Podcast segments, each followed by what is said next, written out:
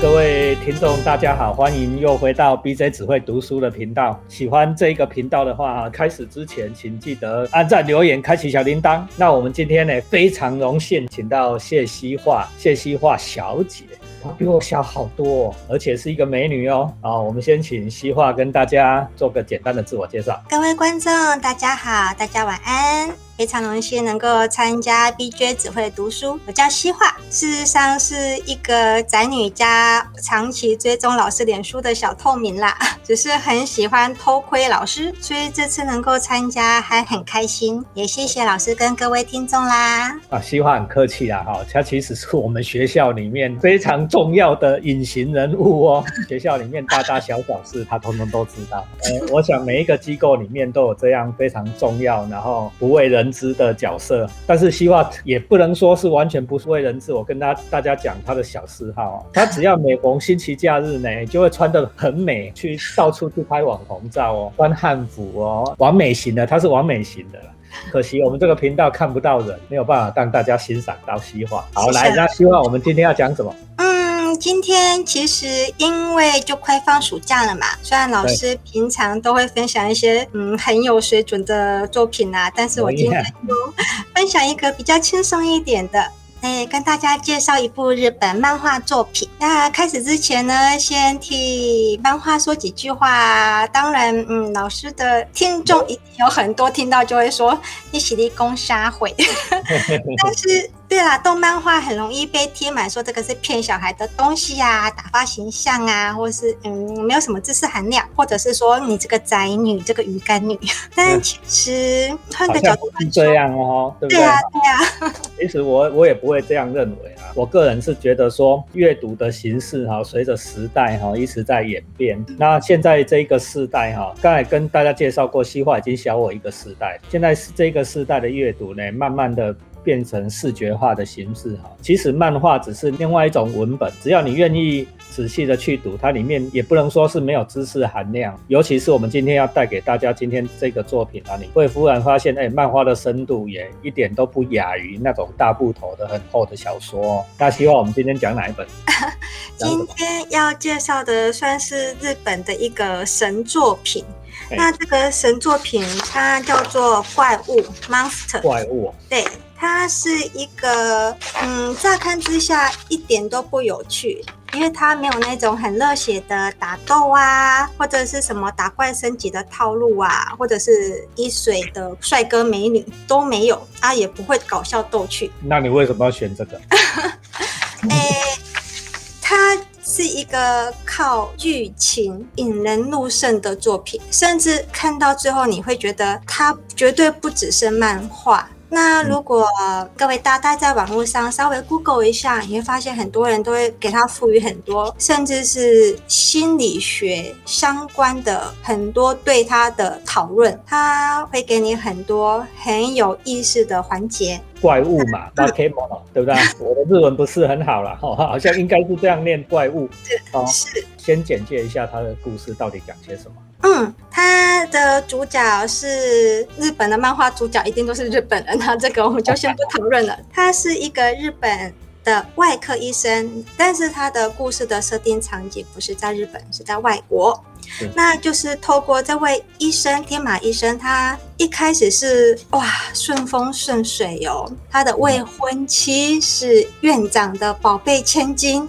那他的论文作品研究都是最夯的议题，他的手术很多人都要排刀，所以你有点像以前的那个怪医黑杰克哦。哎，对，就是他只要真手下去，未来就是前景一片荣景，一直到他。无意中救了一个人。关于黑杰克我也很爱呢，哈！关于黑杰克，哥他的名字就叫 BJ，对不对？跟我一样。关于黑杰克他也是一个经典，不过他要探讨的是更多人生另外一方面的。我们继续回到怪物，这个主角顺风顺水，在人生的最巅峰的时候发生什么事？其实他有一些天真，他还保持着，或者说你可以说他保持着他善良的本性，所以他救了一个。其实完全无利可图的病患，一个脑袋重伤需要开刀的少年。也就是救了这个人开始，他的人生完全被颠覆了，因为他又在救这个少年的时候，他其实放弃了另外一些手术。他很天真，他就放弃了那些比较大牌的贵重人士的手术，然后救了这个小小小小男生。他为什么这么干？这么傻？像我这闲闲教授不干，去当什么教务长？神经病！他为什么这样干？哎，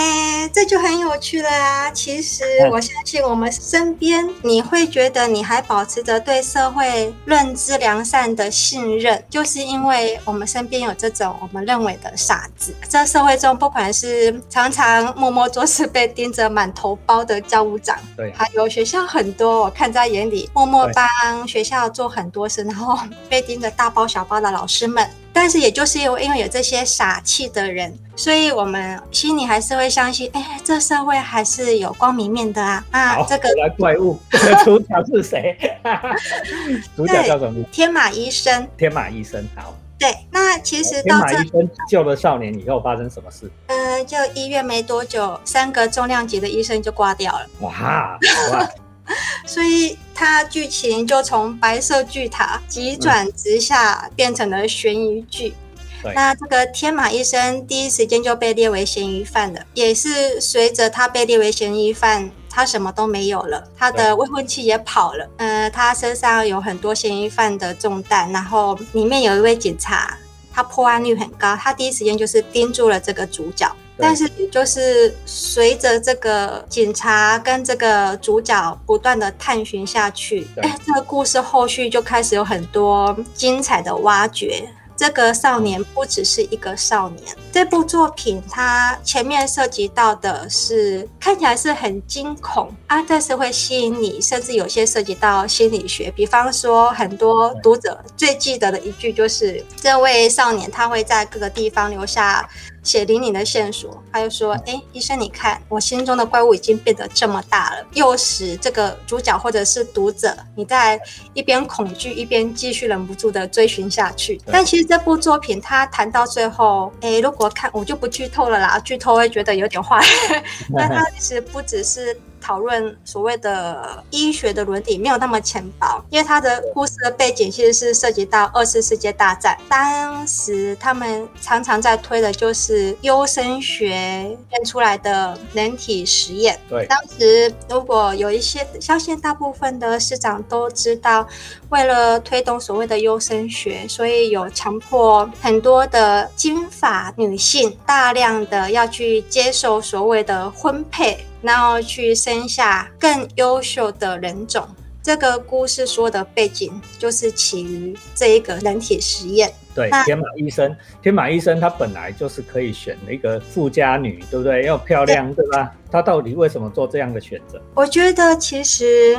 一开始他绝对没有想这么多，一开始他就是觉得一个傻气，然后，我就是顺手救了这个人嘛，我就是想救他嘛。其实这部作品里面，不管是好人还是坏人，包括那个。反派的主角，其实这个作品中一直有很多的选择，可能是你是主动选择，有可能是你被动的选择。重点是在选择的那个当下，你为什么要做这个选择？其实就是我在先前也有看另外一本 市长推荐我的书《谁在森林后面》，那本书是，对对对，这本书也很 也很可爱，很轻松。它里面也有一些针对选择进行的讨论，蛮有意思的啦。那就是说，你的人生你在往前走的时候，你就是当你选择了右转，你就是放弃了左转；当你选择了爬山，你就是放弃了小溪。你的选择会成就现在的你，但是会放弃另外一个可能的你。那你要怎么做选择？那其实包括教务长。其实我觉得校长是很特别的人，因为你其实可以做很多很多的选择。我因为我我是理工白痴，我可以说我就是理工白痴，所以我的选择很窄，我就是文学了。因为数学对我来说，数学不会就是不会。但是 这是教对校长不是，因为你文武理工都涉猎过了，所以其实。你有很多选择，但为什么是什么样让你一路走来，你最后做了眼前这个你的这个选择，你这些选择，你有没有思索过、疑惑过，或者是后悔过？有。在讲之前哈，我先为大家补充一下，刚才西化所提到的，谁在森林后面？是现在现任成功大学副校长林崇义教授，等于说是我们老师的老师啊，是我们的老师辈的啦。那他推了一部新书啊，那用故事的形式呢，去探讨一些人生哲学的问题。啊，比如说刚才西化讲到的选择这一件事，如果从哲学的角度去探讨的话，你或许可以去看看林老师啊，林教授的著作。我们这种是学商学、学经济的人，我们就知道说，选择是经济学里面最核心的问题。人生就是不断的在做选择，人生在不断的做选择。那有很多选择的模式啊，哈，我们选择的模式，如果是在经济学里面啊，我们都会想说啊，人是理性的嘛，人是理性，会分析每一个方案，哈，优胜劣败，呃，利大于弊啊，哈，这这个词最近又又常常被拿出来，就打疫苗利大于弊，干什么利大于弊，利大于弊。啊，完全是功利主义的思维，经济学的 approach 大概是这样子。但是呢，啊，有时候你给他回过头想一想，我一辈子永远都在用利大于弊做选择。你用功利做选择的时候，到人生评判人生的价值是在你最后要咽气哈，把灯关掉哈，就是世界把灯关掉了 那一刻呢，你才决定人生的价值，对吗？你如果一直在想利大于弊这件事哈，到底我这个选择上面得到多少利益？你在关掉灯的那一瞬间，其实你根本什么都带不走，那你前面的计算又有什么意义？这个如果用经济学的破局是来讲是这样子啦。当然呢，哈，西瓜刚才提出了一个大灾问，我说我们到底因为什么做选择？啊，我们为什么要去做这么傻的事情？对吧？像天马医生去做这么傻的事情，那我相信哈，你叫天马医生说讲出一个所以然，在怪物里面的天马医生讲出一个所以然，他也讲不出所以。或许在那一个瞬间，他只是觉得这个我应该做，嗯，这个我应该做，或者是这个我做的我就是爽哎，不然你怎么样？我讲比较俗的就是这样。有时候我们讲。讲做事哈，只凭一口义气也并不是不可以啦，并不是不可以哦。有时候你就是这样，换的是什么？换的是说我我做的这件事，我的人生变得比较丰富啊。这件事我干过了哦，或许只是这样子啦。那这很难讲啊。那但是怪物里面回来哈，怪物这部作品我没有整套看完啦。但是大概我们再想一想，说每一个人都在做选择，天马医生在做选择，这个反派的主角这个也在做选择，然后他的太太啦或者是什么酒家。女啊，什么女 女主角啊，都是在做选择，每个人都在做选择。最怕的是怕什么？怕你在做选择，但是你赖给别人，你赖别人呐，嗯，对不对？哦，对啊，这明明就是你做的选择啊，结果结果结果好都是你的啊，结果你不好赖别人，对对哈。啊，反过来啊，你自己做不了选择，要别人帮你做选择，这也好像也很难做。这老细话你觉得呢？对，其实就是从这个作品。有在衍生到一些想法，就是说，弗洛伊德，嗯，是一个很有名的。你说他是心理学家，或者是其他的，有人说他的心理学到现在应该也不算是心理学了啦。当时的确，当时有过他一段世代嘛，但是在他同一个时代，有另外一位，呃，也是另外一位叫做阿德勒，他，哎，他的观点是等于是站在弗洛伊德的对面呐。那其实弗洛伊德他的理论导致很多人就会说，刚刚州长说的，我只要哪边不好哪边不好，我可以牵拖，可以牵拖到我童年不幸啊，我爹不好，我娘不好，他们怎么样怎么样，我所以我今天怎么样怎么样不如意。对对。那其实要牵拖到别人身上太简单了，一百种一万种。对，那其实阿德勒他的另外一个想法是。其实你可以自己做选择，可以自己试着改变。最终你的命运你怎么走，其实是在你自己的脚上，是在你自己的手中。就是刚刚教务长也有提到说，呃，这位天马医生他昔日那位已经抛弃甩掉他的那位未婚妻，她曾经是富家女，掌上明珠，但是她中间也堕落过啊。她堕落是她的选择。对他可以嫁了一个又一个又一个榨干对方的荷包，让自己越来越有钱，这是他的选择。她可以不错哦，但是他也可以放逐自己，放逐自己，然后变成了酒精成瘾、酒精中毒，然后落魄到街头上。当时有另外一个。路人甲乙丙丁的一其中一个男生跟他说：“你今天会这个样子，是因为你这个样子。”可是后来他也挣扎过，哎，最讽刺的是他最后。他自己也有笑说：“我这个从来没有下过厨房的人，我最后变成了一个厨厨房的设计师。”对还回应到刚才你讲过的那句话嘛？每个人的现在都是过去点点滴滴你所做过的选择，才变成今天的你，对不对？啊，这个有时候在讲说是不是偶然？我自己是认为啦，哈，这个这个好像也没答案。我自己的认为啦，认为是说的确是偶然啊，就是我现在比较抱持，我年轻的时候不会这样想，我现在。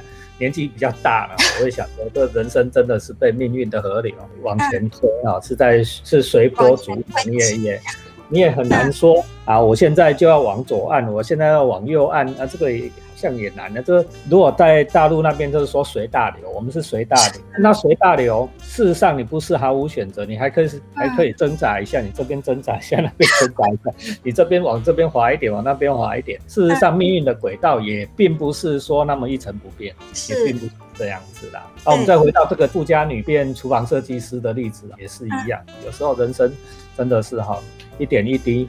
的微小改变，在日后会串起来。我不知道大家有没有看过贾博士的那一个毕业演讲。贾博士那毕业演讲，你现在上 YouTube 上去找。他有他有一点讲的很好。人生中的点点滴滴哈，在发生的时候，你事实上都不知道它的意义啊。不管是好或坏了，在发生的当下，你知道它的意义。要过了很久很久，那一点一滴就会串起来，你就忽然发现它的意义啊，就是这一条路啊，为什么会铺成这样子啊？为什么会铺成这样子？然后你在很久很久以后才会了解。但是我们每一个人都没有办法直接就跳到很久很久以后啊。你在现在就回头看啊，我们能做的就是。在每一个当下啊，每一个当下，好好想清楚。有时候真的没有办法好好想清楚，再稍微停一下，稍微停一下，想想看我们现在在干嘛？你现在到底在干嘛？快思慢想。对，现在到底在干嘛？就做我们的下一步。OK，因为这点点滴滴都有意义。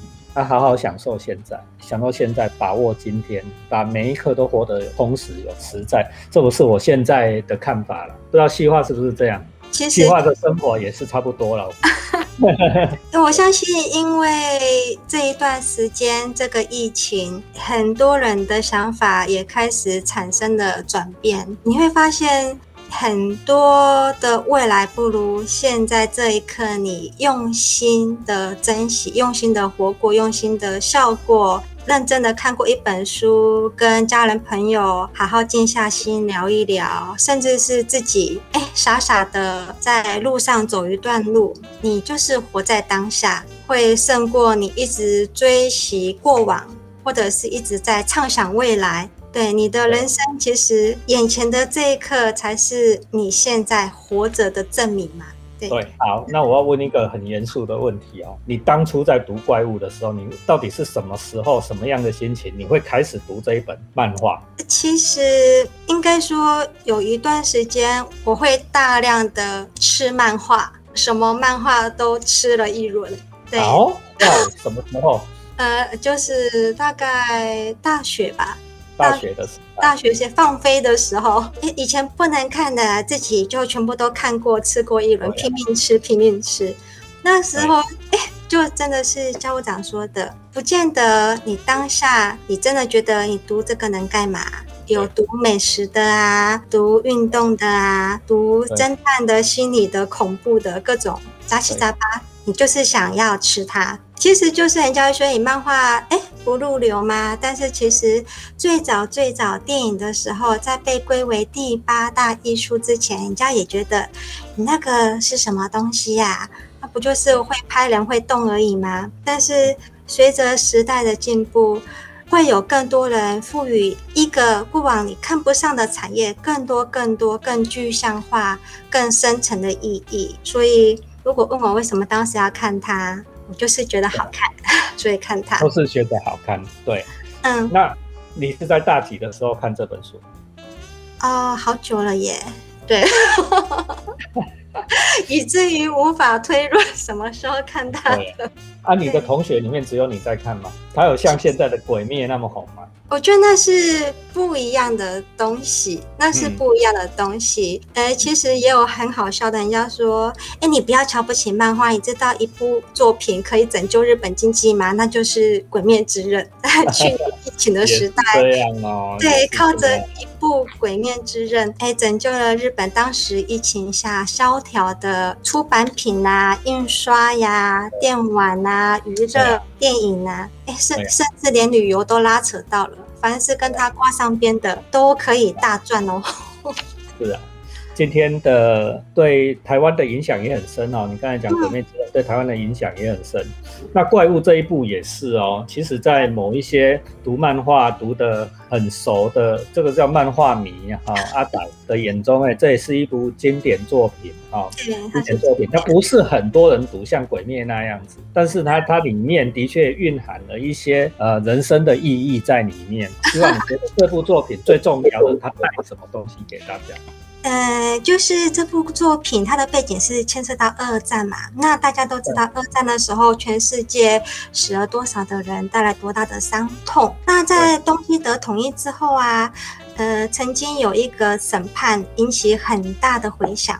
那就是，呃，在当时东西德冷战的时候，有很多翻墙，然后被射杀。后来有被射杀的民众的家属打官司去控告当初开枪的士兵。我相信后来很多人都听过这句话。当时审判的法官，他对于士兵说：“士兵说，哎，我这个是依法执行啊，我没有错啊。”但是这位法官他说：“你有把枪口抬高一厘米的权利。”这是你的选择。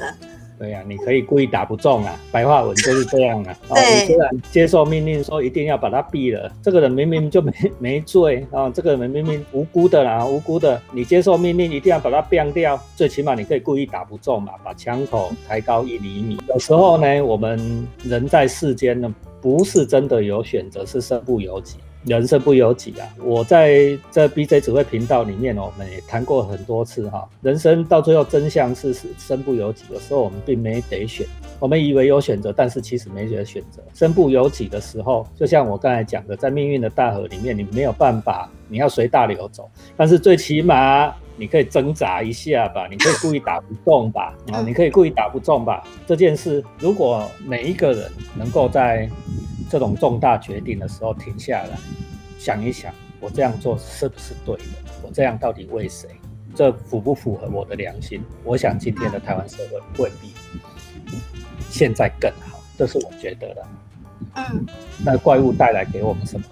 怪物的中间算是很黑暗啊，对，从纠葛到诶惊心动魄，到刺激，到很惆怅、很悲伤。可是他最后的结局是充满了希望。